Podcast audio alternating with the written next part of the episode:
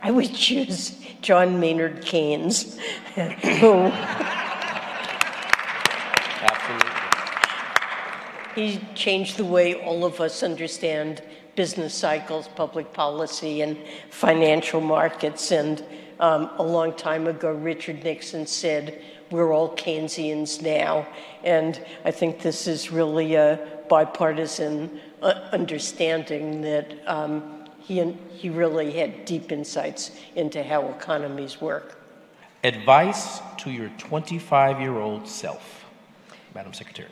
Well, I think at that point in life, um, it's important to figure out what are you really passionate about, what are you interested in, what do you want to devote your um, your work your work life to, and to try to do it, and to affiliate yourself with an organization, whether it's a firm or a nonprofit, university. Um, whose mission you deeply identify with, that you're proud to say, I, I work for this company or um, organization with people that you like, trust, and admire.